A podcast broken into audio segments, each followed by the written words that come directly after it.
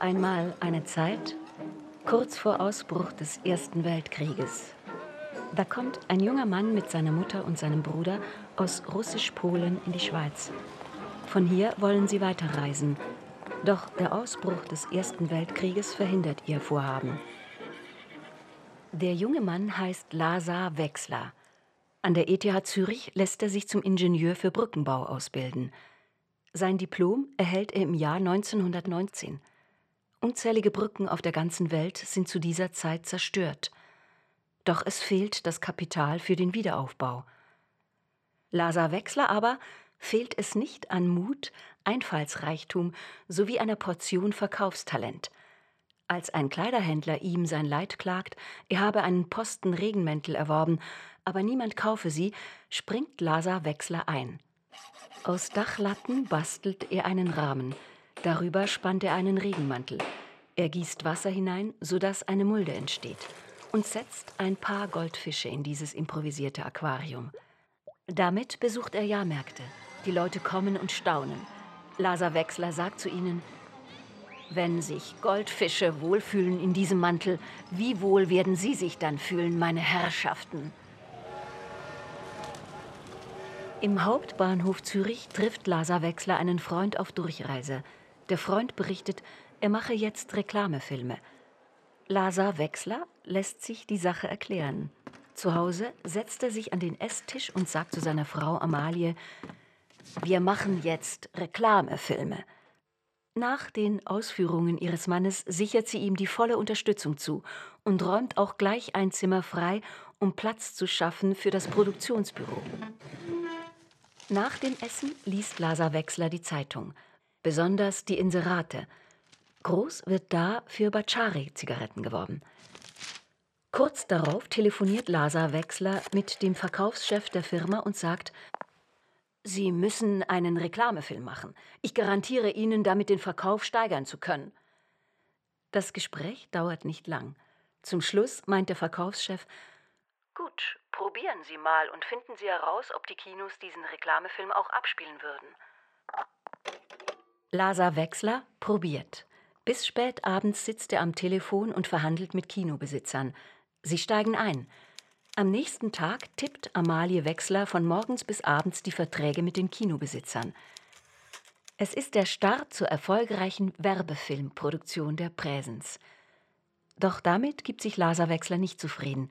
Er ist stets auf der Suche nach Neuland. Eines Abends findet er es, abermals in der Zeitung.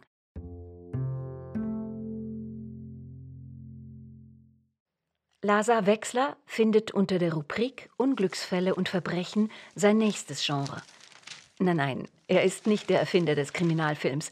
Ihm schwebt etwas anderes vor. Ein medizinischer Film über den Schwangerschaftsabbruch. Denn immer wieder liest er in der Zeitung Tod infolge Abtreibung.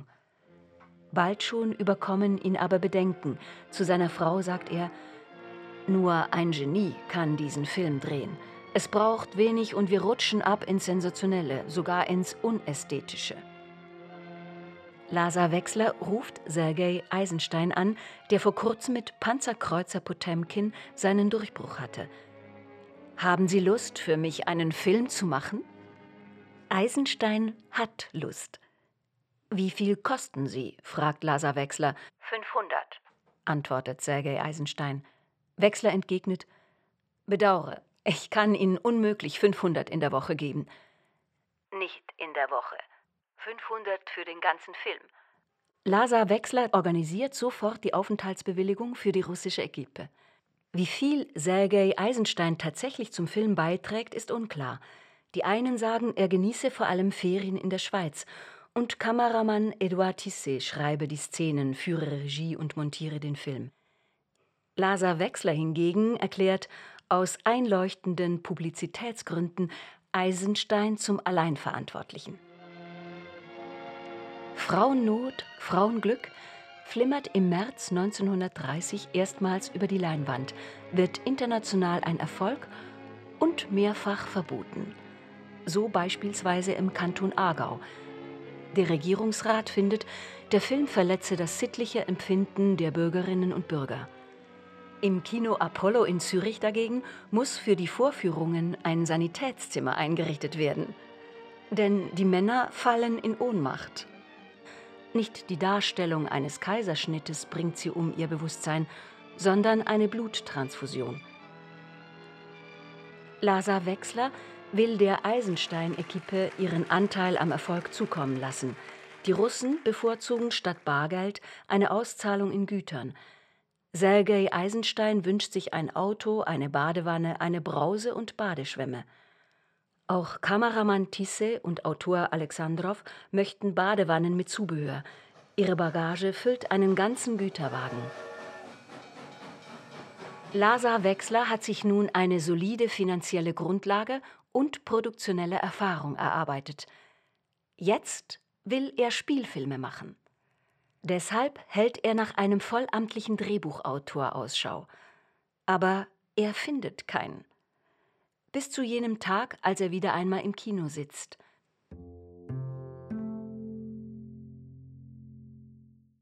Im Kino läuft ein furchtbar schlechter Reklamefilm. Das Publikum lacht herzlich. Nach der Vorstellung erkundigt sich Lasa Wechsler nach dem Autor des Reklamefilms. Es handle sich um einen gewissen Richard Schweitzer. Lasa Wechsler bestellt ihn zu sich. Solange die Leute lachen, können sie nicht pfeifen, sagt er und engagiert den Autor. Richard Schweitzer war ursprünglich Journalist und Bühnenmaler. In seiner Freizeit verfasste er Bühnenstücke und Romane. Sie wuchsen nie über den ersten Akt oder das erste Kapitel hinaus. 1925 fuhr er nach Berlin, Dort hatte man nicht auf ihn gewartet. Nach einem Jahr fiel Richard Schweitzer vor Hunger in Ohnmacht. Das deutete er richtigerweise als Signal für die Rückreise nach Zürich. Dort hatte aber auch niemand auf ihn gewartet. Bis zu jenem glücklichen Tag, als ihn Lasa Wechsler engagiert. Mit Fusilier Wipf trifft er kurz vor Ausbruch des Zweiten Weltkriegs den Nerv der Zeit. Der Film verzeichnet einen Zuschauerrekord über eine Million Menschen schauen sich den unterhaltsamen Prototyp der geistigen Landesverteidigung im Kino an. Pikantes Detail, mit Produzent Wechsler und dem Regisseur Lindberg zeichnen zwei jüdische Männer ausländischer Herkunft dafür mitverantwortlich, den Schweizer Propagandafilm geschaffen zu haben. Dies darf sich beim Film über die legendäre Serviertochter Gilberte de Gourgenet nicht wiederholen. Auf Wunsch der wahren Gilberte Gilberte Schneider-Montavon soll die Produktion unter dem Patronat der Nationalspende stattfinden. Deshalb muss ein waschechter Schweizer Regie führen. Die Wahl fällt auf den jungen Franz Schnieder. Die Dreharbeiten beginnen ohne Hauptdarstellerin. Die 21-jährige Annemarie Blanc spielt die Nebenrolle Tilly. Oft bleibt sie nach den Aufnahmen und gibt möglichen Gilberten in Castings die Stichworte – keine Schauspielerin überzeugt. Eines Morgens sagt Lasa Wechsler zu Annemarie: Frau Blanc, Sie spielen die Gilberte. Gilberte Montavon. Je suis Gilberte. Richard Schweitzer hatte Annemarie Blanc schon ein Jahr zuvor im Bühnenstück als Tilly gesehen. Begeistert von ihrer Darbietung schrieb er ihr damals einen Brief. Es ist eine Freude, eine Affenfreude. Es ist nicht nur, dass sie köstlich aussehen, sie spielen das einfach gut. Es grauselt einem vor Freude, wie prima sie das machen. Als armer Drehbuchskribent und alte Filmsau muss ich Ihnen ein ehrliches Dankeschön sagen. Annemarie Blanc wird dank Gilberte zur Ikone. Doch wie wurde sie überhaupt Schauspielerin?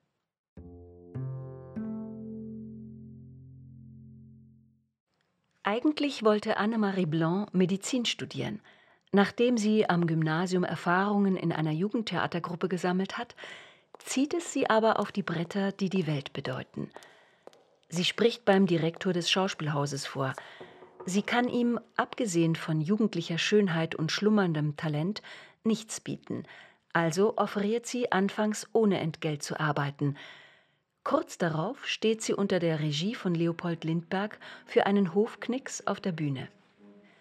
Lindberg besetzt sie danach in der Verfilmung von Friedrich Glausers Wachtmeister Studer. ihre erste Filmrolle, neben Schauspielhauskollege Heinrich Gretler. Heinrich Gretler ist 1933 in die Schweiz zurückgekehrt.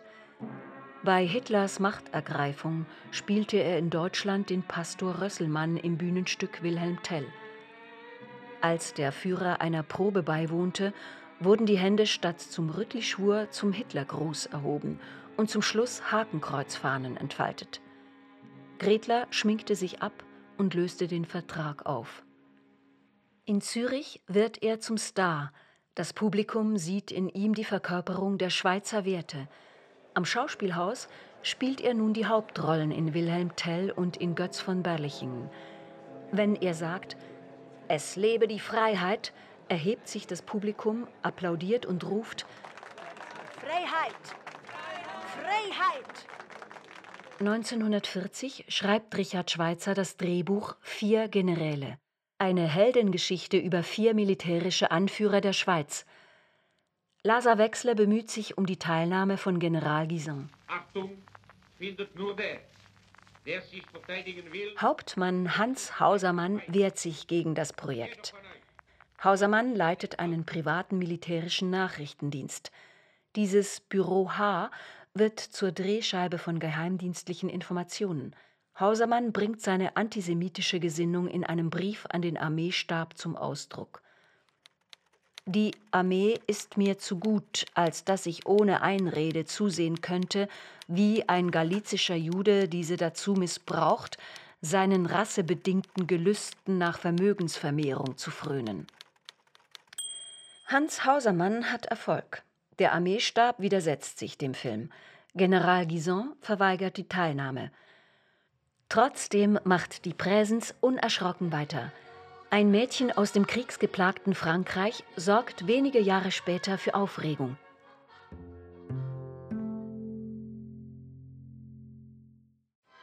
Ein Kollege schwärmt Richard Schweitzer vor.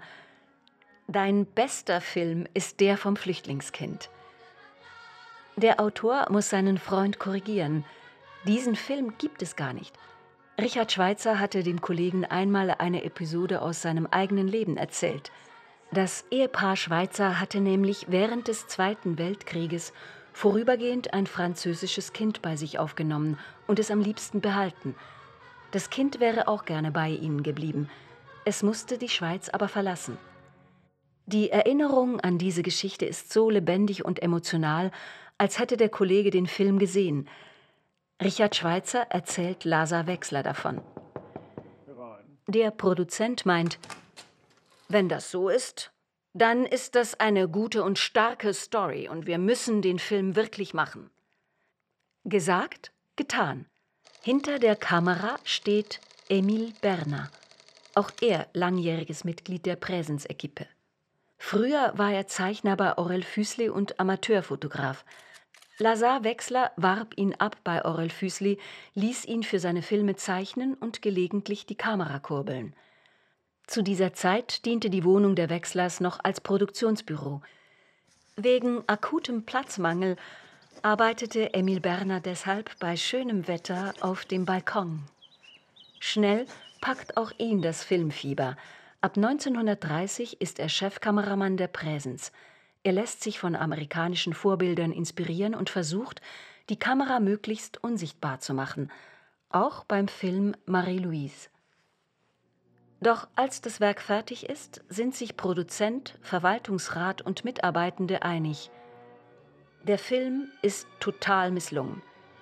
Nur Gottlieb Duttweiler, Mikrogründer und Verwaltungsratsmitglied der Präsens, verteidigt Marie-Louise durch dick und dünn. Er versteigt sich sogar zur Behauptung, der Film verdiene einen Oscar. In seinen Mikroläden führt er den sogenannten Gratistag ein – an diesem erhält jede Hausfrau, die am Vormittag statt am Nachmittag einkauft, einen Gutschein für Marie-Louise. Kurz darauf sind die Nachmittagsvorführungen ausverkauft und wenig später auch die Abendvorstellungen. Die Academy of Motion Picture Arts and Sciences gibt Gottlieb Duttweiler 1946 Recht. Richard Schweitzer bekommt für das Drehbuch von Marie-Louise einen Oscar. Es ist der erste fremdsprachige Film, der diese Auszeichnung erhält. Ein Happy End. Ein ähnliches erlebte auch der Film Die letzte Chance. Schon die dramatische Herstellungsgeschichte ist filmreif. Im August 1942 schließt die Schweiz ihre Grenzen für Ausländerinnen und Ausländer, die aus Rassengründen verfolgt werden. Für viele jüdische Menschen kommt dieser Erlass einem Todesurteil gleich.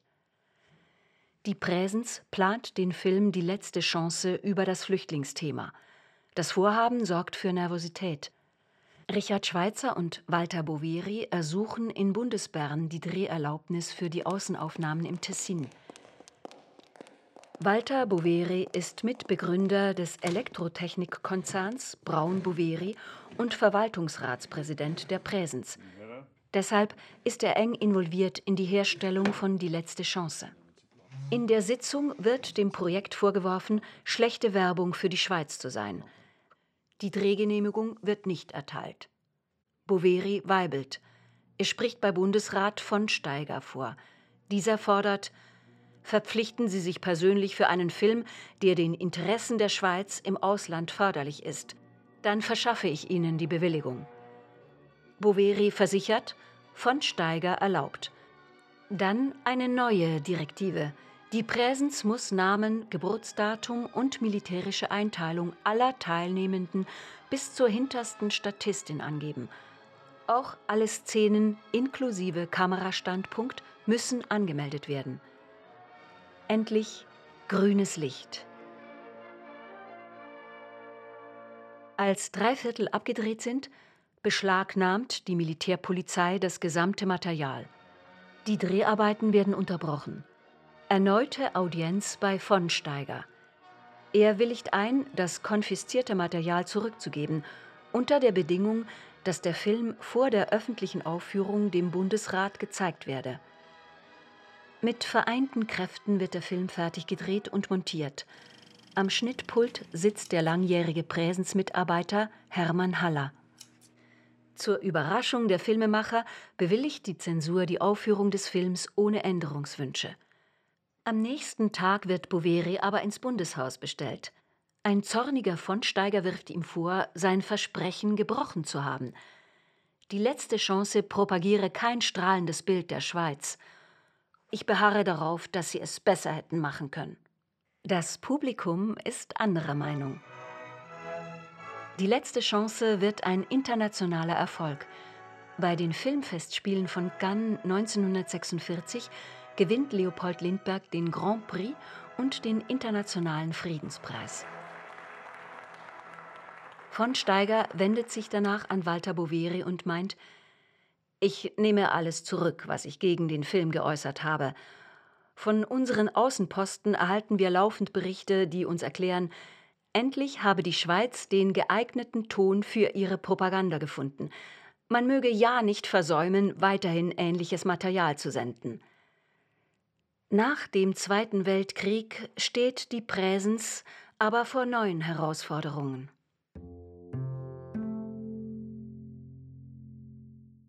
Die Bilanz der Präsens im Jahr 1950 ist eine Katastrophe. Interne Reibereien gefährden die Firma. Verwaltungsratspräsident Walter Boveri erwägt gar die Liquidation. Es muss ein Projekt her, das sich schnell und einfach umsetzen lässt und das fürs Publikum attraktiv ist. Die Verfilmung von Johanna Spiris Welterfolg Heidi. Regie führt Luigi Comencini, ein Italiener mit Schweizer Wurzeln. Er spricht fließend Schweizerdeutsch. Auf der Suche nach Heidi und Peter klappert er Schulen und Dörfer ab. Kameramann Emil Berner dreht Testaufnahmen. Comencini ist sich sicher, mit Elsbeth Siegmund und Thomas Klamett die perfekte Besetzung gefunden zu haben.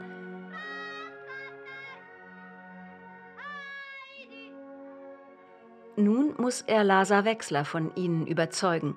Der Produzent legt stets großen Wert auf die Besetzung der Kinderrollen. Comencini organisiert mit den Testaufnahmen eine Abstimmung in einem vollbesetzten Kino. Seine Wunschbesetzung gewinnt. Und auch Lasa Wechslers Rechnung geht auf. Heidi läuft erfolgreich in der Schweiz und wird in alle Länder Europas, nach Südamerika sowie in die USA verkauft. Zwischen den lobenden Zeilen der Presse ist aber eine Beunruhigung gegenüber der neuen Ausrichtung der Präsens auszumachen. In der klischeehaften Harmonie der heilen Heidi-Bergwelt weht kein Hauch mehr von der rauen Passluft wie in Die letzte Chance. Auch die Musik von Robert Blum unterstützt die Heimatidylle. Der vielseitige Komponist schreibt seit der frühen Existenz der Präsens die Musik für ihre Filme. Robert Blum hat ein zwiespältiges Verhältnis zur Filmmusik, denn seine künstlerischen Freiheiten sind eingeschränkt. Die Inhalte geben den Ton an. Auch als Komponist und Dirigent steckt er bisweilen bittere Kritik ein. So zum Beispiel vom damaligen Musikkritiker der NZZ. Ein Satz wie Die Ehre der Aufführung hätte ihm erspart bleiben dürfen, gehört noch zu den freundlichen. Oft sind die Worte so vernichtend, dass sich Robert Blums Mutter kaum mehr auf die Straße wagt. Robert Blum aber lässt sich von Kritik nicht einschüchtern und komponiert weiter. Mehr als 150 Werke und rund 100 Filmmusiken zeugen von seiner langen und erfolgreichen Karriere.